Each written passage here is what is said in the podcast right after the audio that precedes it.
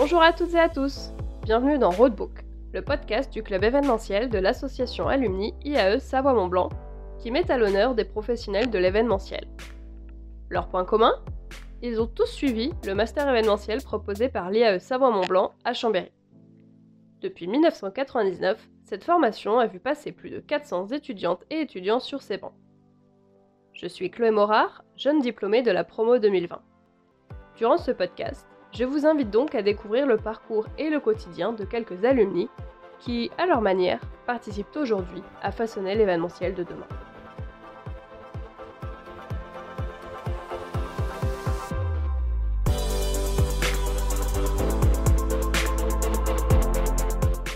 Bonjour à toutes et à tous, bienvenue dans Roadbook. Dans ce deuxième épisode, nous allons parler des différents statuts que l'on peut avoir dans l'événementiel et plus particulièrement de celui de freelance ou auto-entrepreneur et de salarié. Pour cela, j'ai le plaisir d'accueillir aujourd'hui Colline Deria et Nicolas Lagrange. Bonjour à tous les deux. Bonjour. Bonjour. Merci de nous accorder un petit peu de votre temps. Puis, euh, moi, je suis ravie de vous accueillir en tout cas sur ce deuxième épisode. Pour commencer, je vous propose que chacun de vous se présente brièvement, si vous voulez un petit peu nous rappeler euh, d'où vous êtes originaire et puis de quelle promo vous êtes issu notamment, et puis surtout ce que vous faites aujourd'hui. Je sais pas qui veut commencer. Nicolas, vas-y. j'y vais.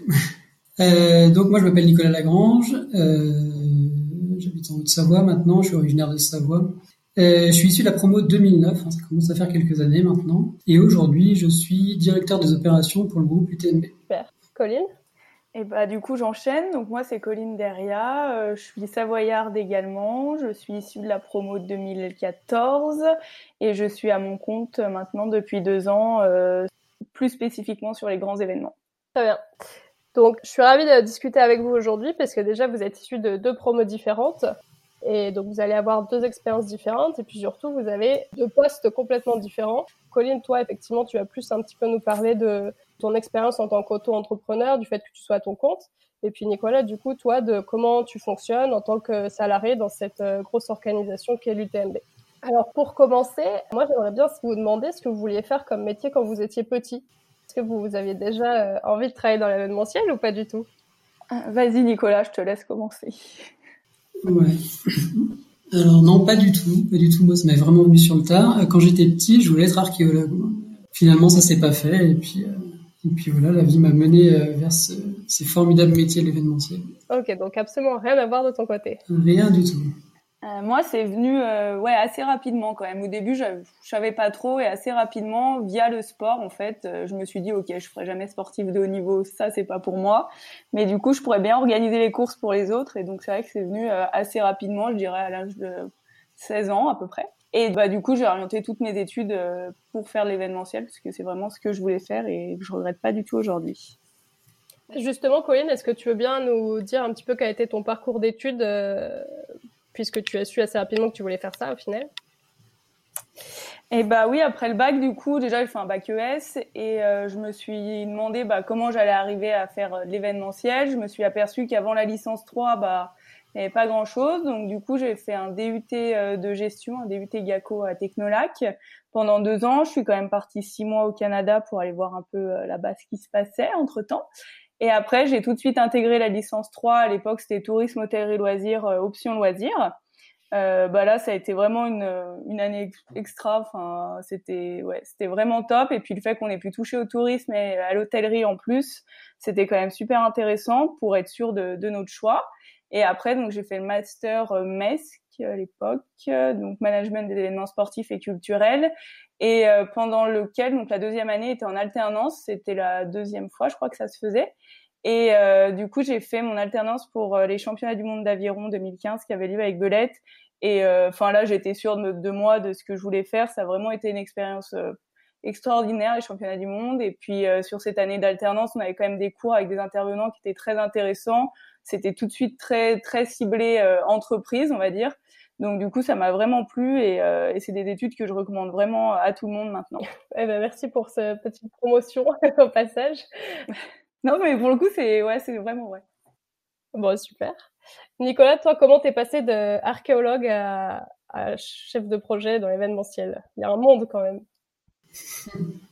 bah, déjà, quand j'avais 6 ans, j'ai retourné mon jardin, j'ai pas trouvé de dinosaure et je me suis dit que c'était peut-être un métier compliqué. Et euh, non, non, moi c'est vraiment venu sur le tard. Euh, une fois que j'ai eu mon bac, je savais pas vraiment euh, ce que je voulais faire, donc j'ai eu un parcours un peu plus sinueux. Euh, j'ai dû perdre une année dans une fac de droit euh, juste après mon bac. Et après, j'ai fait un DUT GACO aussi, donc apparemment il doit y avoir une connexion. Et puis après, il y a cette idée qui commençait à germer, mais j'ai quand même, je suis quand même parti voyager un an à l'étranger avant de, avant d'intégrer la licence puis le master MESC à l'époque.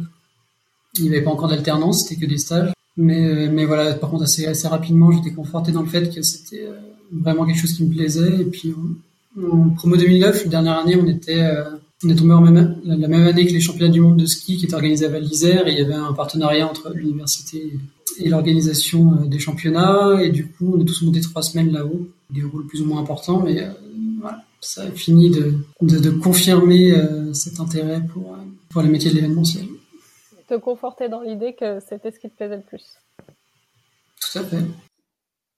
Et du coup, comment tu en es arrivé Donc, tu as travaillé dans le cadre des études du coup sur les championnats du monde à Val d'Isère, un petit moment, c'est ça? Non, non, on était tous bénévoles. Alors, il y en avait de, de nos promos qui étaient, qui faisaient leur stage là-bas qui ont eu le temps, qui ont eu l'occasion de faire leur stage. On a recroisé beaucoup d'anciens étudiants aussi qui ont travaillé sur sur sur cet événement. Nous, on était vraiment dans un cadre purement bénévole pendant quelques semaines pour pour les seconder, mais euh, on était quasiment 200 à être montés, je crois. Donc c'était euh, aussi festif que intéressant. C'était vraiment une belle expérience. Ok. Et après, du coup, est-ce que tu es resté un peu dans des expériences de montagne euh, Est-ce que tu es allé directement après à l'UTMB ou pas? Euh, pas longtemps après. Moi, ce que j'en ai retiré de tout ça, c'est que c'est vraiment l'événementiel sportif et les événements de montagne qui m'intéressaient le plus. Donc, j'ai fait euh, beaucoup de candidatures spontanées euh, fin de mes études et assez rapidement, finalement, j'ai trouvé ce, ce job. Euh, parce que je crois que je suis sorti en septembre et j'ai dû signer mon contrat en décembre. Euh, voilà, j'ai un peu, je les ai un peu harcelés et puis au bout d'un moment, ils m'ont laissé rentrer. Et, et, donc voilà. Après, il s'est passé six mois avant, avant, que je commence vraiment à travailler, mais, mais ça allait assez vite finalement quand tu dis que tu les as harcelés, c'est que tu as créé ton, ton opportunité ou ils recrutaient pas forcément à cette période? Ah, Ils savaient pas encore qu'ils allaient recruter. voilà, en fait, j'ai candidaté là-bas et peu de temps après, j'ai appris euh, au cours d'une soirée avec des anciens de, de, de ce qui s'appelait l'IMUS à l'époque, mhm. qu'une ancienne élève allait quitter l'entreprise. C'est vraiment une micro-entreprise, hein, il y avait que deux salariés à l'année. Euh, voilà, mais les patrons n'étaient pas encore au courant et donc euh, moi j'ai voilà, j'ai passé le pied à travers la porte et ils ont jamais réussi à la refermer. C'était un bon timing. Comme quoi, les relations avec les anciens étudiants sont importantes. Exactement, le réseau est très très important. ok, alors avant que du coup je te pose plus de questions sur ton poste actuel, est-ce que Colline, toi, tu veux nous dire euh, comment tu en es arrivée à, à devenir euh, indépendante aujourd'hui? Moi, ça a été un peu plus chaotique pour le coup. Donc, euh, bah, j'ai fait donc mon alternance à l'Aviron. Après, ils m'ont embauché en CDD pendant un an pour aller jusqu'au terme de l'aventure. Donc euh, là, j'étais euh, assistante de tout ce qui était aménagement, opération, la première année sur les bénévoles aussi. Et euh, ça m'a vraiment plu, enfin le poste, surtout le poste opération, je connaissais pas et j'ai adoré parce que en fait, bah, on se retrouve encore un peu. J'étais avec tous les anciens organisateurs des championnats du monde de 2009 de Val d'Isère, qui avaient aussi fait 92 et là j'ai énormément, énormément appris. Et puis mon réseau s'est vraiment agrandi et on avait une super équipe. Après, euh, bon, je bossais deux mois pour euh, une société pour Jean-Louis Sevez Organisation à Chambéry pour un événement qui avait lieu au phare. Après, j'ai travaillé sur l'Euro de foot à Lyon en tant qu'assistante accréditation. Là, super poste aussi, puis super équipe et un vrai grand événement. C'était complètement différent. Des plus, des moins. Voilà, j'ai pas plus aimé ou moins aimé. Euh, oui, c'était l'Euro. Moi, bon, foot, ça m'intéressait plus ou moins, mais le poste était vraiment top. Donc voilà, et après j'ai travaillé six mois euh, pour la Fédération française de ski sur la Coupe du Monde de combiné nordique de Chauneuf dans le Doubs. Là, j'étais euh, pareil assistante de à peu près toutes les fonctions parce que pour le coup c'est une Coupe du Monde mais en petit petit petit événement quand même, assez familial. Donc là-bas ouais c'était top aussi. Euh, bah, travailler avec les bénévoles tout ça ça me plaisait vraiment bien. Et à la fin de mon contrat, j'étais déjà auto-entrepreneur puisque j'ai repris euh, la course contre le cancer du sein Odyssea à Chambéry. À l'époque, il y avait 10 000 personnes et en fait, j'ai fait mon tout premier stage il y a plus de 10 ans pour euh, pour Odyssea. Et euh, à la dixième année, les responsables ont dit on arrête. J'ai dit bah non, vous n'allez pas arrêter comme ça. Donc j'ai repris, je me suis mise à mon compte et j'ai en parallèle travaillé sur Chauveneuve et puis sur Odyssea. Et à la fin d'Odyssea, au mois de juin, il y a euh, Jean-Philippe Delage, donc pour sa société Génération Événements, qui est venu me voir en me demandant si ça m'intéressait d'aller travailler chez lui.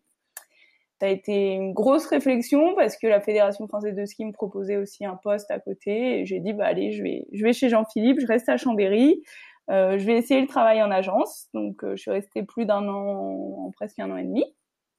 Et au bout d'un an et demi, il y a les organisateurs de Chauneuf qui sont revenus, il y avait toujours Odyssea, et je me suis rendu compte que le travail en agence, c'était pas forcément euh, ce qui me plaisait, même si j'ai appris énormément et des choses euh, tout à fait nouvelles pour moi euh, sur la gestion de clients qui est complètement différente, sur les budgets, sur la créativité.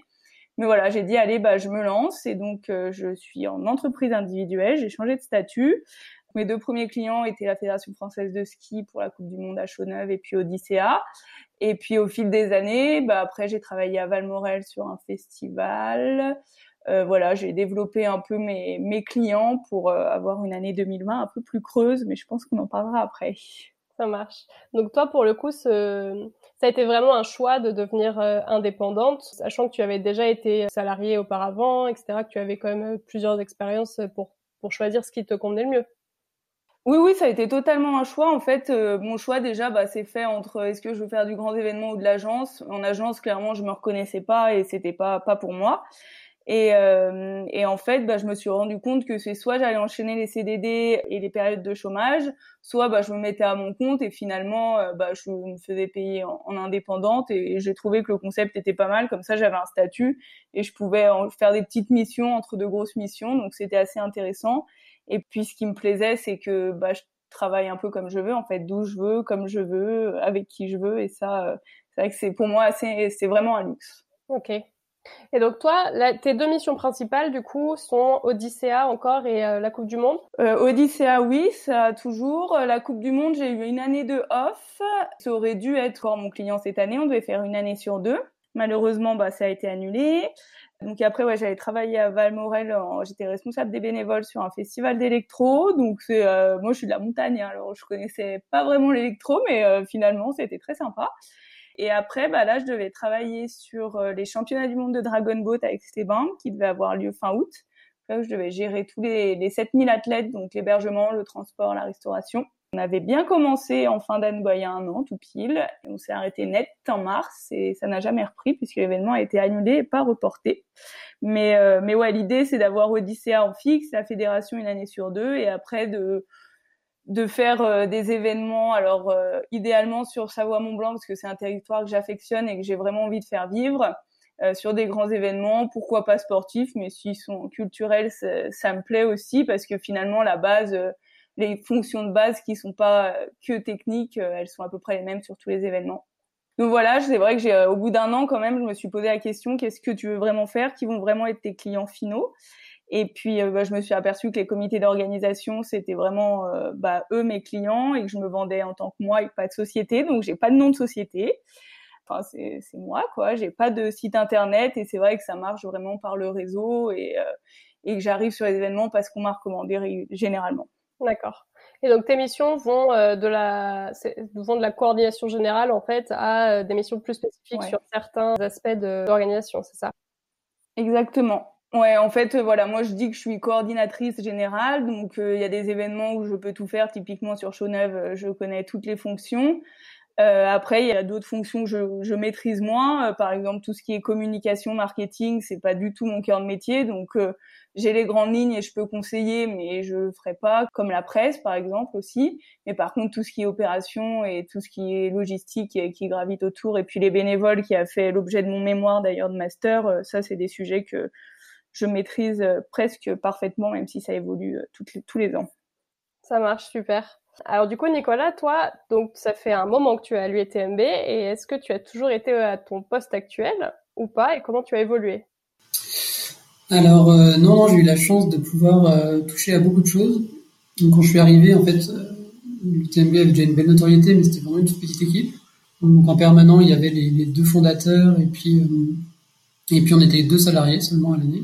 Euh, et, donc, je m'occupais de la relation avec les coureurs, de euh, gérer les inscriptions, de gérer les, les 2000 bénévoles déjà qui avait sur l'événement. Euh, je faisais un peu de communication, euh, des newsletters, un peu de logistique, un peu de tout. Ça m'a occupé quelques années, puis progressivement mes, mes missions ont, évolué. Euh, il y a quelques années, on a commencé à développer d'autres courses sous marque UTMB à l'étranger. Et donc aujourd'hui, maintenant, je, je m'occupe de l'organisation de ces courses. Et donc, je suis responsable de, de définir les parcours en, en, lien avec un organisateur local, euh, de, et puis de travailler euh, main dans la main avec eux toute l'année pour, euh, pour délivrer l'événement. Donc, toute la, toute la, partie sportive et technique de ces événements, c'est moi qui m'en occupe maintenant. Ça marche. Et du coup, tu peux nous redire où est-ce que vous avez développé des courses à l'étranger? Mmh. donc on a commencé en 2018 et donc on a déjà eu des événements en Chine à deux endroits différents, dans la province du Yunnan et dans la province du Sichuan. Un événement en Argentine, tout au sud, à Ushuaia. Euh, un événement en Oman, dans les montagnes désertiques euh, omanaises. Euh, un événement en Thaïlande. Et puis un événement qui va avoir lieu, euh, on aurait dû avoir la première édition cette année en Espagne, dans le Val d'Aran, tout proche de la frontière avec la France. D'accord. Et donc à chaque fois, vous appuyez quand même sur un, organisateur local qui connaît, j'imagine, euh, les spécificités de son pays, etc. Oui, oui, toujours, toujours. C'est extrêmement compliqué euh, quand on n'est pas euh, sur place ou originaire de, l'endroit d'organiser un événement. C'est des événements assez, assez importants qui ont besoin d'un soutien des collectivités qui est indispensable. Et si on n'est pas pleinement intégré au tissu local, c'est impossible de, de, lancer ce genre d'événement. On, on, se base toujours sur une équipe locale. Et nous, on est en conseil, en support toute l'année pour pour délivrer le meilleur événement possible. On a un certain nombre de prestations qu'on délivre pour eux. Euh, ils ont un cahier des charges à respecter. Et puis ouais, on a une relation vraiment très très étroite de, de co-organisation avec eux. Et quel est l'ADN UTMB que vous essayez d'insuffler à chaque événement dans ces pays étrangers? Alors il y a euh, il y a des standards de qualité qu'on essaie de qu'on qu reproduit sur tous les événements. L'idée, c'est vraiment que quand quelqu'un se rend sur cet événement, il sait très, il sait que l'organisation sera vraiment top niveau. Et puis après, il y a tout un système de L'UTMB a beaucoup été construit sur un système de, valeurs assez fortes, hein, sur la, protection de l'environnement, euh, la santé des, participants, la lutte contre le dopage. Et ça, on les reproduit sur tous les événements. On, a, un programme, euh, on a affilié au programme Quartz de lutte anti-dopage. On, on, les incite à, mener des programmes de, sensibilisation et de protection de l'environnement, euh, lever des fonds pour, pour des associations caritatives, etc. Ça, c'est des choses qu'on essaye de faire de manière systématique. Ça marche. Alors, maintenant qu'on en sait un petit peu plus sur votre euh, poste actuel, ce que vous faites, je vous propose qu'on parle un petit peu de la thématique de, de cet épisode. Euh, donc, on souhaitait apporter des connaissances en supplémentaire sur les spécificités un petit peu des statuts qu'on peut avoir dans l'événementiel, que ce soit donc en tant que freelance ou que euh, salarié. Du coup, j'avais une question, Colline, euh, pour commencer un petit peu à déblayer ce champ-là. Donc, on dit freelance, indépendant, auto-entrepreneur. D'un point de vue général, qu'est-ce que c'est? Est-ce que tu peux nous dire euh, à quoi ça correspond, cette grande famille? Bah, c'est vrai que c'est assez vague parce qu'après, euh, comme je disais tout à l'heure, moi déjà le, au niveau du statut qui va différer en fonction bah, de l'activité de chacun. C'est vrai que moi j'ai commencé auto-entrepreneur parce que mes revenus étaient étaient moindres et puis je suis passée en entreprise individuelle. Donc euh, c'est vrai que pour moi freelance ça veut pas dire grand chose. Je dis souvent que je suis à mon compte ou que je suis indépendante parce que même au niveau des statuts c'est on est euh, travailleur libéral. Donc voilà. Après bah ce qui diffère c'est que oui il faut aller chercher souvent ses clients, bah, qu'on paye ses charges, donc on doit faire des factures, on doit faire des contrats. Donc c'est vrai que peut-être administrativement c'est un petit peu plus lourd. Je sais que moi, je me suis tout de suite en, en, entourée de, de, comptables pour euh, bah, pour comprendre un peu comment ça allait se passer, se faire conseiller aussi. Donc, il faut faire un petit prévisionnel. Faut pas avoir euh, trop peur bah, des chiffres pour pouvoir savoir où on va. Et après, bah, c'est euh, voilà, c'est le réseau. Enfin, pour moi, en tout cas, c'est le réseau. C'est savoir ce qu'on veut et qui vont être nos clients pour aller les chercher les bons et chercher, savoir vraiment euh, ce qu'on veut faire. Et puis bah oui, après au niveau d'administratif, bah, c'est tout ce qui est URSAF, SIPAF, voilà des grands mots qui font des fois un peu peur, mais euh, mais on les gère hein, petit à petit, on les connaît. Mais euh, voilà, pour moi c'est ouais c'est un statut qui est assez vague parce que c'est pas un statut finalement, il y en a il y en a tellement et plusieurs et que ça va vraiment dépendre de chacun, de ce qu'il veut faire. Il y a aussi possibilité possibilité pardon d'avoir un statut à côté de en tant que salarié puis d'avoir un statut à côté pour faire autre chose après, ça, c'est à voir avec l'employeur. Voilà, c'est quelque chose qui est assez large, mais en tout cas, ça veut dire qu'on gère nous-mêmes, on va dire, euh, nos sous, nos factures, nos contrats euh, et nos dépenses, et que après, on peut avoir des responsables entre guillemets, mais les responsables, c'est pas un chef qu'on a au-dessus de nous puisque c'est un client, donc c'est pareil. Au niveau de la gestion, c'est complètement différent. Euh, par exemple je pense euh, bah, la fédération française de ski c'est mon client et du coup je leur rends des comptes mais eux ils vont jamais me dire euh, ce que j'ai à faire parce que c'est moi qui ai la compétence et c'est pas eux. Moi ils me disent les grandes lignes mais après je fais entre guillemets ce que je veux et tous les par exemple 15 jours je leur dis euh, je leur donne les avancements et je leur fais signer comme enfin signer tout ce que j'ai besoin de faire signer. À savoir qu'aussi alors après c'est c'est peut-être propre à, à mon fonctionnement euh, j'ai très peu de charges puisque toutes les dépenses sur les événements sont euh, portées par les organisations. Et euh, donc là, bah voilà, j'ai très peu de charges et ça c'est à prendre en compte aussi quand on va choisir son statut, parce que sur la première année, moi j'ai peut-être pas fait le bon choix de me mettre en entreprise individuelle et parce que bah j'ai pas eu de charges, donc très peu de dépenses et, et, et l'URSSAF m'a pas loupé. Donc, euh, donc voilà, mais, euh, mais ouais, c'est très large et après le statut va vraiment dépendre de chacun de ses clients et de comment va être son fonctionnement au niveau comptable en tout cas. Pour résumer, en gros, outre la liberté que tu peux avoir du coup dans le choix de tes missions, euh, on peut retenir que t'as pas de lien de subordination. En fait, t'as pas de hiérarchie, c'est ça, avec euh, avec les, les, les gens qui t'emploient, parce que ce sont tes clients et pas tes chefs, en gros. Ouais, exactement. Donc après, sur le contrat, on définit bien euh, quelles vont être mes missions. Euh, comment elles vont être menées à bien. Donc, euh, qu'est-ce que le, le, client aussi va m'aider, en quoi il va m'aider, quelles sont les ressources qu'il va mettre en œuvre. Et moi, le but, c'est qu'à la fin de ce contrat, bah, j'ai rempli à bien euh, toutes les missions. J'ai pas d'exemple précis de client qui avait aucune compétence en événementiel, mais généralement, c'est moi qui apporte la compétence. Donc, c'est vrai que c'est plutôt moi qui vais les conseiller plus qu'eux qui vont me dire faut faire ci, faut faire ça eux, ils vont me dire, voilà, on veut monter un événement et c'est moi qui vais les mettre sur la bonne voie. Donc, c'est vrai que c'est un peu différent d'un responsable qui va dire, fais ci, fais ça, à la fin de la semaine, faut que tu aies renvoyé trois devis, tout ça. Moi, c'est pas comme ça, en tout cas, que je, je fonctionne, ouais. Mmh, ok. Toi, du coup, Nicolas, de ton côté, tu as été toujours salarié depuis que tu as commencé l'UTMO oui, oui, oui, toujours salarié, oui. Après, on a au sein de notre organisation, on a des gens qui sont euh, très impliqués, qui travaillent une grosse partie de l'année pour nous, qui ont aussi le statut d'indépendant, notamment notre euh, responsable logistique, euh, qui lui avait fait ce choix dès le début de ne pas prendre de mission à l'année pour pouvoir avoir euh, plusieurs clients et, garder un peu de liberté, un peu comme Colline l'a fait. Euh, mais moi, par contre, j'ai toujours été salarié. Seule évolution, c'est le passage d'un statut de salarié classique à celui de cadre au bout de quelques années, mais euh, voilà, c'est la seule évolution administrative en tout cas que, que j'ai connue. Et l'équipe du coup a, a grossi, j'imagine, depuis que depuis que tu l'as intégré. Tu disais qu'il y avait deux salariés au début. Vous êtes euh, plus nombreux aujourd'hui? Ouais, aujourd'hui on est euh, 35 collaborateurs. Alors il y a d'une part le fait que l'événement a continué à grossir, le thème moment a continué à grossir et s'est structuré un peu mieux. Et puis le fait aussi que maintenant, euh, on travaille au sein d'un groupe qui a aggloméré plusieurs euh, sociétés. Une société qui a été créée pour gérer les événements concrets à l'international. On a une société qui fait du développement informatique. Et toutes, celles-là euh, ont été regroupées au sein de, au sein d'un même groupe il y a un peu plus d'un an maintenant, c'est assez récent. Donc on est passé d'une entreprise vraiment très familiale où, tout le monde est obligé de faire un peu de tout, tout le monde est au courant de tout et où la polyvalence est vraiment le maître mot, à une, PME beaucoup plus structurée avec une organisation matricielle un peu plus classique, euh, des périmètres de, travail beaucoup mieux déterminés pour chacun, avec un, mode de fonctionnement où tout le monde garde un très fort niveau d'indépendance.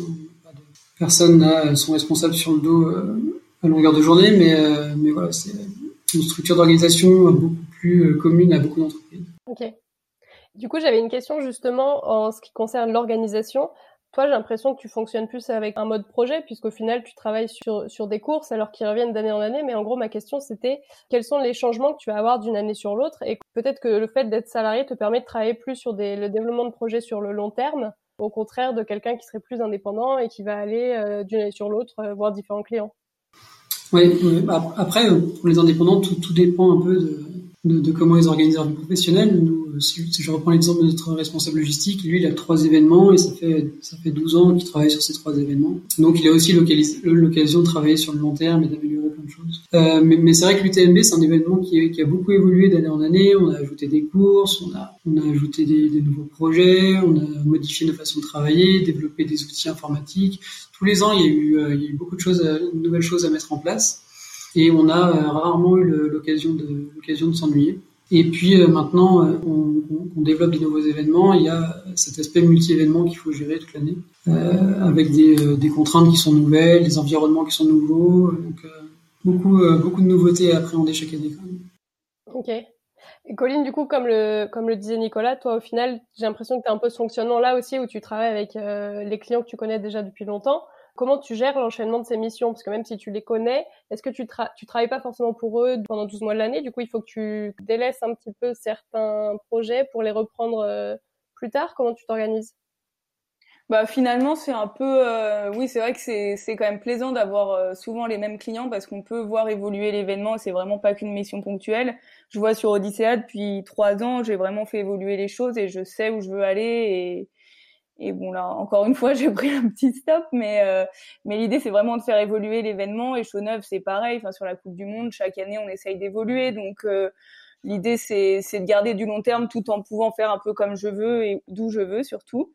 Euh, après après, bah, le temps, je m'organise bah, comme une gestion de projet finalement. Hein. Donc, euh, je sais qu'il y a des périodes où, euh, bah, par exemple, l'Odyssea, je sais que les deux derniers mois vont être pris. Sur la Coupe du Monde, normalement, c'est en janvier, donc pareil, la fin d'année est prise.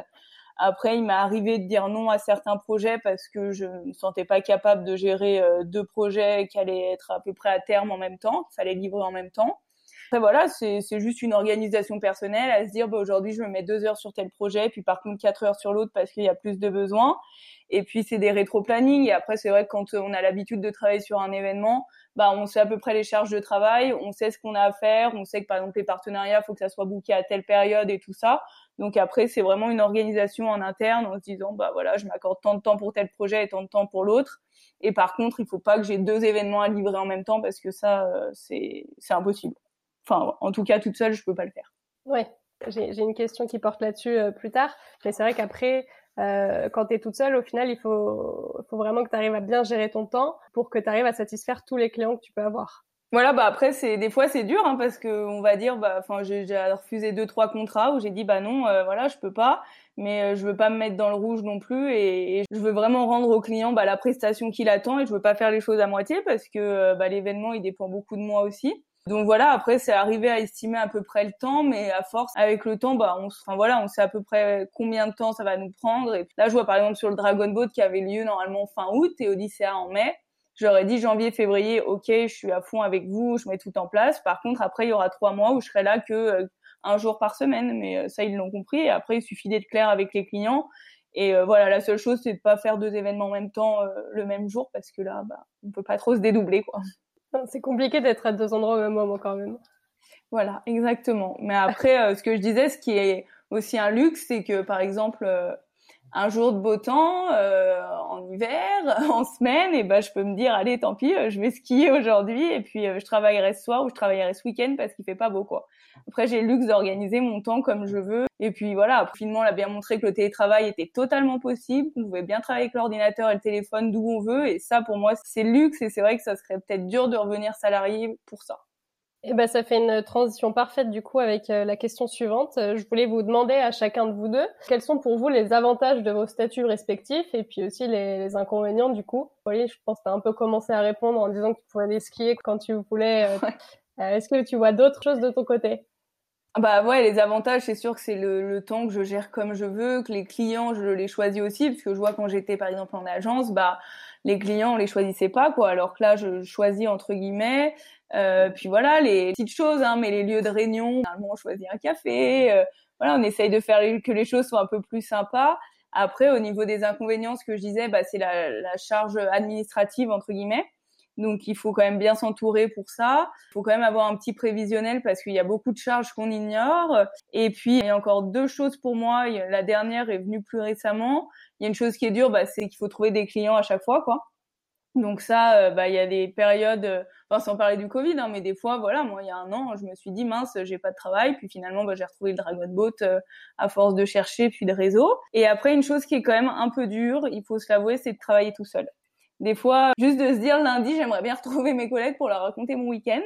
Mais euh, non, du coup. Après, euh, voilà, il y a des organisations où ça se passe euh, très bien et je vois que la Fédé du ski, je peux aller très bien y bosser dans leurs locaux, tout ça, il n'y a pas de pas de souci. Mais c'est vrai que des fois, de travailler tout seul, c'est un petit peu compliqué. Après, ce qui est bien et moi, j'ai toujours pas passé le, le cap, c'est aussi tous les espaces de coworking. Donc, il y a quand même beaucoup de choses qui sont mises maintenant, je pense, à disposition pour les personnes à leur compte. Mais voilà, faut pas oublier qu'on est quand même un, un peu entre guillemets tout seul hors des heures de réunion ou de briefing ou de débriefing. Ça marche. T'es un peu en, télétravail, euh, ce que vivent les gens en confinement, mais à l'année au final. Ah bah oui, complètement. Le confinement au niveau du boulot, ça m'avait pas changé grand-chose. Enfin voilà, bah, j'ai mon ordinateur, j'ai mon téléphone, euh, et puis je sais où je vais, je sais ce que j'ai à faire. Et après, bah, on fait les briefings, des briefings par euh, par visio, par téléphone. Et c'est vrai que par exemple avec Paris, mes clients ils sont à Paris. Avec Odyssea, pardon, ils sont à Paris, mes clients. Bah, on est habitué à travailler comme ça, quoi. On se fait confiance, et puis quand il y a besoin, on s'appelle et et finalement ça marche très bien. Ça marche. Nicolas, toi, quels sont pour toi les, les avantages de ton, de ton poste puis les inconvénients? Les avantages, bah, j'en vois plusieurs. Le premier, euh, c'est de confort. On sait euh, à l'avance euh, qu'on va être payé tous les mois, on sait combien on va être payé, on n'a pas ce stress de devoir chercher euh, des clients. Euh, c'est un, un, côté confortable aussi. Que ce que j'aime aussi, c'est probablement plus facile d'appréhender toutes les facettes d'un événement quand on est dedans toute l'année. Soit parce que euh, on n'est pas beaucoup et on va devoir mettre les mains un peu partout, soit parce qu'on on travaille en, en, liaison vraiment étroite avec les gens du marketing, du commercial, etc. Et que c'est assez intéressant de discuter, de travailler un peu au quotidien avec eux. Et puis, si on a la chance d'être dans une structure qui évolue, c'est aussi l'opportunité d'avoir plus facilement accès à de nouvelles missions, à poser de nouvelles fonctions. Ça, ça va dépendre un peu aussi de la structure dans laquelle vous tombez. Après, on a un peu moins de liberté, même si nous, on a un système de management qui fait que les gens sont assez libres. On doit, faire un minimum de présentiel, mais, euh, si on veut aller skier, euh, voilà, ce matin, entre, entre 11h et 13h30, j'étais au ski aussi. On n'a pas trop de problème avec ça. On peut travailler depuis chez nous quand on veut. Après, par contre, on a probablement un peu moins de découvertes. On travaille sur un événement, voire deux, trois, euh, mais, on reste dans son environnement et on a moins l'occasion, à mon avis, de découvrir de nouveaux événements, rencontrer de nouvelles personnes, probablement un peu moins que si on est indépendant. Ok. Du coup, vous avez tous les deux fait la transition avec ma dernière question concernant cette thématique. Nicolas, tu disais qu'effectivement, l'avantage, c'est que tu sais tous les mois que tu vas être payé. Colline, que effectivement, cette année est un peu plus compliquée. Du coup, avec le contexte actuel, est-ce que votre statut, il vous paraît du coup idéal, on va dire, ou est-ce que vous en découvrez les limites? Et j'imagine que, notamment Colline, toi, tu en découvres certaines limites. Ah bah complètement. Hein. Cette année, c'est vraiment pas l'idéal. C'est super compliqué. Et pour vous dire, bah là, moi, je cherche entre guillemets à faire autre chose cet hiver. Bah parce que voilà, j'ai déjà deux événements qui ont été annulés, qu'on sait pas du tout où on va. Et pour moi, c'est ça qui est le plus dur, c'est que en fait, il y a vraiment eu des hauts, des bas cette année. Euh, voilà, le premier confinement, ça allait, c'était de la nouveauté. On a eu quelques aides, puis moi, je finissais mes, mes derniers événements avec mes derniers clients parce que bah, mine de rien, même quand un événement s'annule, il y a eu du travail derrière quand même. Je vous avoue que là, le deuxième confinement a été un peu plus dur à accepter. Euh, voilà, derrière, on cherche à se réinventer, à trouver de, de, nouvelles choses. Donc avec Odyssea, ça a été un beau challenge parce qu'on a fait un challenge virtuel, connecté, euh, participatif. Enfin voilà, on a trouvé plein de choses, mais énormément de travail aussi. Euh, donc euh, bah ça, ça remotive. Et puis après, bah, je me suis dit, euh, je vais faire des petits événements euh, dans des chalets en station et faire un peu de conciergerie. Puis là, on vous dit bah non parce que les remontées mécaniques ne vont pas ouvrir, donc on prend un petit coup. Donc ouais, j'avoue que cette année, je crois que j'aurais préféré être salarié et avoir plus de stabilité. Mais bon, après c'est comme ça, c'est un choix que j'ai fait. Et puis bah voilà, je garde la tête haute et je me dis bah on avance. Et puis si ça revient pas comme avant, bah tant pis, on trouvera à se réinventer il y a mine de rien encore des grands événements de prévus sur notre territoire, donc rester positif. Mais c'est vrai quoi, les limites, c'est de se dire qu'à la fin du mois, on ne sait pas ce qui va tomber, et on ne sait pas comment, de quoi va être fait la suite, quoi. Évidemment. toi, Nicolas, est-ce que tu as un point de vue là-dessus? Euh, Oui, non, c'est vrai que nous, on a, on a, plutôt vécu entre guillemets assez sereinement euh, cette période. Enfin, sereinement, tout est relatif. Hein. C'est quand même une année très compliquée pour nous. Il ne faudrait pas que 2021 se présente de la même manière. On aurait on aurait beaucoup de mal à passer ça aussi. Mais euh, au moins à moyen terme, on a vécu ça de manière un peu plus, un peu plus sereine, j'imagine, que, que, des indépendants. Même si nous, euh, voilà, on a, on a différents prestataires. Il y en a quelques-uns qui sont très très intégrés à l'entreprise, qui ont des rôles vraiment clés. et ceux-là, on ne leur a pas juste dit, bah, cette année, il n'y a pas d'événement, tu ne travailles pas, donc tu n'as pas de revenus. On les a occupés autrement et ils ont touché au moins une bonne partie de, de ce qu'ils touchaient d'habitude nous tenait à cœur de pas juste les laisser tomber. Par contre, c'est vrai que ceux qui sont en bout de chaîne, on n'avait aucun moyen de les faire travailler cette année, ceux qui nous manquent aux infrastructures et des choses comme ça. Pour le coup, là, ils n'ont pas beaucoup travaillé. Bon, en tout cas, on croise les doigts hein, pour tout le monde euh, pour que 2021 nous offre de meilleurs jours de ce côté-là. Alors, j'ai deux dernières questions pour finir, deux questions qu'on pose, euh, qu'on va poser puisque c'est le début de ce projet-là, mais qu'on va poser dans tout un podcast. Déjà, est-ce que en, deux phrases, euh, vous pourriez me dire comment vous imaginez l'événementiel de demain? Colline, toi qui te, tu te réinventes, du coup, tu, te, tu dis que tu es obligé de trouver de nouvelles manières de travailler. Ouais. Moi, je pense que ça va être. Euh... Alors, il y, aurait eu l'avant Covid où j'aurais parlé de l'écologie, c'était euh, indissociable pour moi. C'est vraiment des challenges, voilà. Euh, depuis, je pense qu'un événement, bah, il doit toujours être écologique, ça n'a pas changé, mais qui doit être peut-être à plus petite échelle ou nous, ce qu'on va appeler délocalisé à notre niveau. Ça veut dire que voilà, se réinventer en faisant un événement le jour J, tous en même temps, mais pas au même endroit, pour être tout aussi impactant. Les gens auront besoin de présentiel, je crois, à un moment, il va falloir que les gens, ils ont envie de se retrouver. On est conscient que peut-être 10 000 personnes au même endroit qui courent, qui marchent en même temps, ça va être compliqué. Donc pourquoi pas faire du, ouais, du délocalisé en respectant l'environnement. Je pense que le futur, il est peut-être là. Ça marche. Nicolas? Euh, je, rejoins un peu euh, Colline. Je pense que les événements vont avoir besoin de, s'engager encore plus qu'aujourd'hui. Ça va, au-delà de l'écologie, même je pense. Les événements, c'est vraiment des lieux de, convergence et de, rassemblement euh, entre les organisateurs, les participants, les fans, les institutions locales, les, partenaires. Et je pense que c'est vraiment une très belle tribune d'expression et que un événement, il doit s'engager pour être plus que juste une juste une activité sportive ou culturelle, mais qu'il y ait vraiment un sens derrière tout ça, que les gens disent, ok, ben moi j'ai envie d'y aller parce que parce que ça me parle pour telle ou telle raison, et que en, et que en y allant, bah, je soutiens je soutiens quelque chose quelque chose qui a, qui a de la valeur pour moi. Mhm. Euh, il y a l'aspect virtuel aussi qui va être qui va être très important. Euh, on l'a vu par nécessité cette année, mais c'est vrai que euh, voilà, on a des limites physiques pour nos événements. Quand on les dépasse, ça crée ça, ça peut créer des des voilà des problèmes pour, pour les habitants locaux pour, plein de raisons, alors que voilà, en on a des moyens aussi de faire en sorte que des gens qui sont à l'autre bout de la planète puissent participer de manière virtuelle. Voilà. Nous, on a pareil, on a, on a développé notre plateforme virtuelle cette année, et on a vu qu'on avait la troisième communauté à nous suivre, c'était euh, l'Iran. Voilà. On n'a jamais imaginé ça, on va probablement jamais créé d'événement en Iran. Et c'est étonnant. Et pourtant, il y a sûrement des gens admirables en Iran. Et maintenant, on a un lien, un moyen d'interagir avec eux. Et, et voilà, donc ça, ça va, continuer. Et puis je pense qu'il y a une aspect de personnalisation aussi des relations avec les, participants euh, qui ont moins envie de les, grands rassemblements, c'est très bien, on se sent porté par le collectif, etc.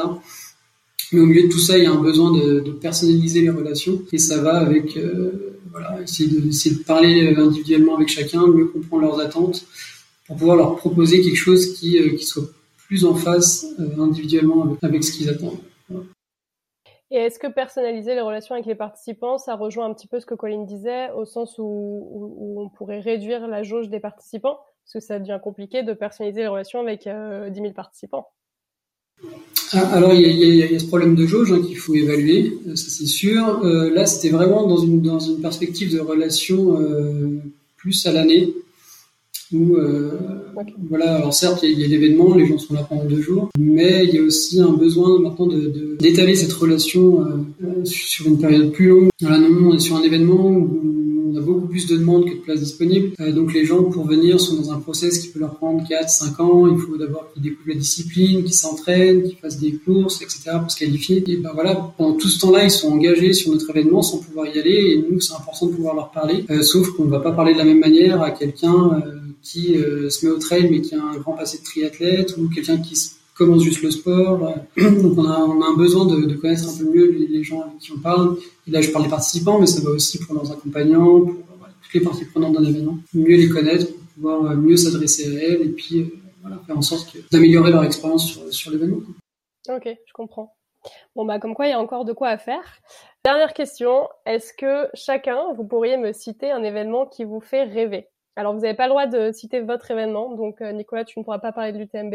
Est-ce qu'il y a un événement, pas forcément sportif, mais qui te fait particulièrement rêver, toi Et non, moi, j'ai vraiment pas de. Mais j'ai pas la culture du fan. Je, je suis fan d'aucun musicien, je suis fan de. Mais par contre, il y a un type d'événementiel qui me fait vraiment vibrer. C'est vraiment celui où les c'est celui où des gens qui auraient jamais pu se rencontrer, normalement dans la vraie vie, vont avoir l'opportunité de se rencontrer.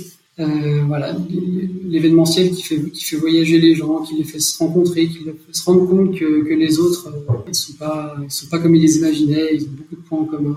Voilà. C'est l'événementiel qui fait pleurer les gens à un moment. c'est ça qui me fait vibrer. Donc, euh, donc ça, il y a plein d'événements qui m'inspirent.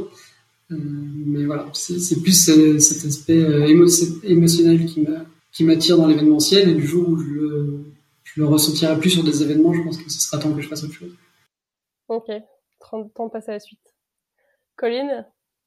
Alors, bah, du coup, je vais, en, je vais en citer deux, mais euh, il y en a professionnellement, juste pour m'enrichir, j'aimerais vraiment faire un événement euh, style en ce moment le Vendée Globe ou, ou peut-être le Dakar, des, des événements qui, qui, naviguent en fait, qui bougent et que c'est pas tout le temps le même lieu, parce que je trouve que c'est des super challenges logistiquement parlant.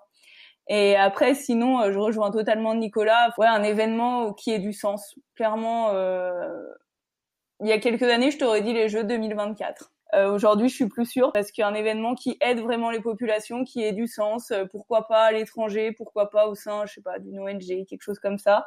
Je dis pas qu'Odyssea c'est l'événement qui me fait rêver, mais je sais que c'est lui qui me fait le plus vibrer parce qu'on verse quand même plus de 100 000, enfin pas cette année, mais plus de 100 000 euros aux femmes malades euh, contre le cancer du sein chaque année. Et clairement, quand je vais à l'hôpital et à Medipôle, je je sais pourquoi je le fais et c'est là où ça met les frissons. Donc euh, voilà, quelque chose peut-être peut-être à l'étranger, ouais. Voilà, pour créer une école ou quelque chose comme ça. En tout cas, un événement qui, est, qui ait du sens. Ok, bon, en tout cas, le besoin de voyage et le besoin de sens, euh, je pense que c'est des, des choses que tout le monde partage en ce moment. ouais, c'est peut-être la période qui fait que. Mais... Bon, ça marche. Super, et eh ben écoutez, je vous remercie à tous les deux en tout cas. Euh, J'ai trouvé ça très intéressant et j'espère que les auditeurs et auditrices actuels, anciens et futurs étudiants trouveront ça également très intéressant. Eh ben écoute, merci à toi en tout cas de l'initiative. Oui, merci de nous avoir invités et puis euh, bon courage pour la suite. Merci beaucoup. À bientôt. Au revoir. Au revoir. Toute l'équipe du club événementiel de l'association Alumni IAE Savoie Mont Blanc vous remercie d'avoir écouté cet épisode jusqu'au bout. Pour rappel, l'objectif du club événementiel est de rassembler et d'animer la communauté des professionnels de l'événementiel issus de l'IAE Savoie Mont Blanc. Si vous êtes un ou une ancienne étudiante et que vous êtes intéressé pour venir échanger sur votre parcours dans ce podcast ou que vous ne faites pas encore partie du réseau, vous pouvez écrire à réseau.master.événementiel.gmail.com. Enfin, n'hésitez pas à nous faire des retours en commentaire. Et si cet épisode vous a plu, n'oubliez pas de nous mettre un like pour nous encourager, et surtout de partager cet épisode à vos camarades de promo, mais pas que.